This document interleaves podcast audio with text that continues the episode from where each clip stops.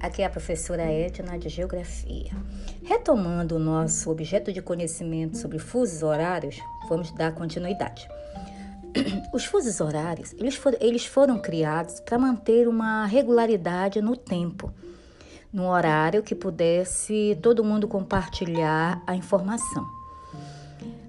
E o ponto principal que se obteve os fusos horários foi a partir do meridiano de Greenwich, que vai ser zero grau. Por que o meridiano?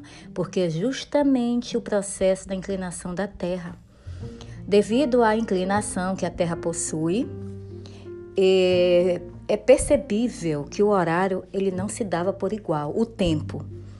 Enquanto no hemisfério oriental estava amanhecendo, no hemisfério ocidental estava anoitecendo como ter um horário que regularizasse as informações de uma forma comum.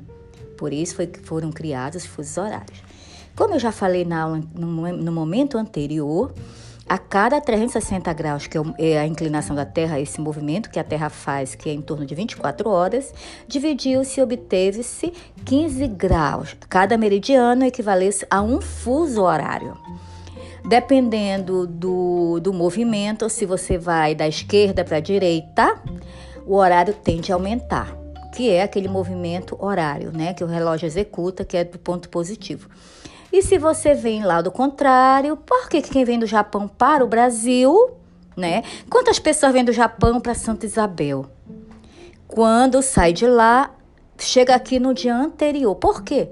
Por causa desse movimento, gente, que a Terra tem e que o homem ele criou, né, de uma forma obrigatória para poder organizar o tempo, tá bom? Então, o fuso horário ele funciona a partir do meridiano de Greenwich, só para você ter uma localização. Pegue qualquer planisfério, pé, é, estude a partir dele a minha fala. O que eu tô, essa informação que eu estou dando para vocês. O meridiano de Greenwich para a direita hemisfério oriental. Para a esquerda é o hemisfério ocidental. Se você analisar lá, você vai ver o Brasil no ocidente, no, na parte oeste em relação ao meridiano.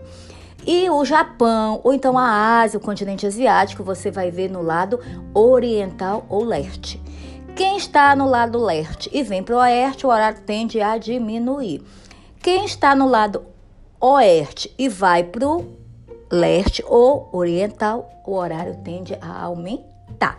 E se você ultrapassar o meridiano, você vai dizer que é o horário do dia posterior. E se você ultrapassar do lado leste para o oeste, você vai dizer que é do dia anterior, tá bom? No próximo momento, iremos exercitar de uma forma mais complexa. Obrigada.